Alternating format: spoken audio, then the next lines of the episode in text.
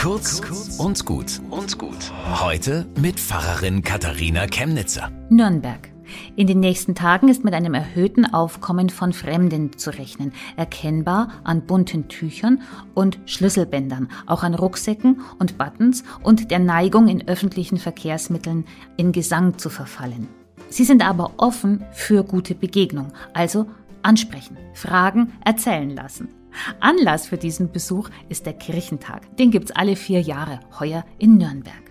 Der Kirchentag ist keine Wallfahrt, kein frommes Werk und keine religiöse Übung. Er ist absolut freiwillig. Und es kommen nur Menschen, die anderen Menschen zuhören wollen, sich austauschen, singen und beten oder Fachleute interviewen und kluge Vorträge hören. Es kommen Gäste aus der ganzen Welt und weil Religion je nach Land und Kultur anders ist, geht's auch da ums Begegnen. Der Horizont weitet sich. Ich glaube nicht, dass man christlich sein muss, um damit dabei zu sein. Also gilt allen. Schaut mit rein. Begegnung tut allen gut. Bis zum nächsten Mal.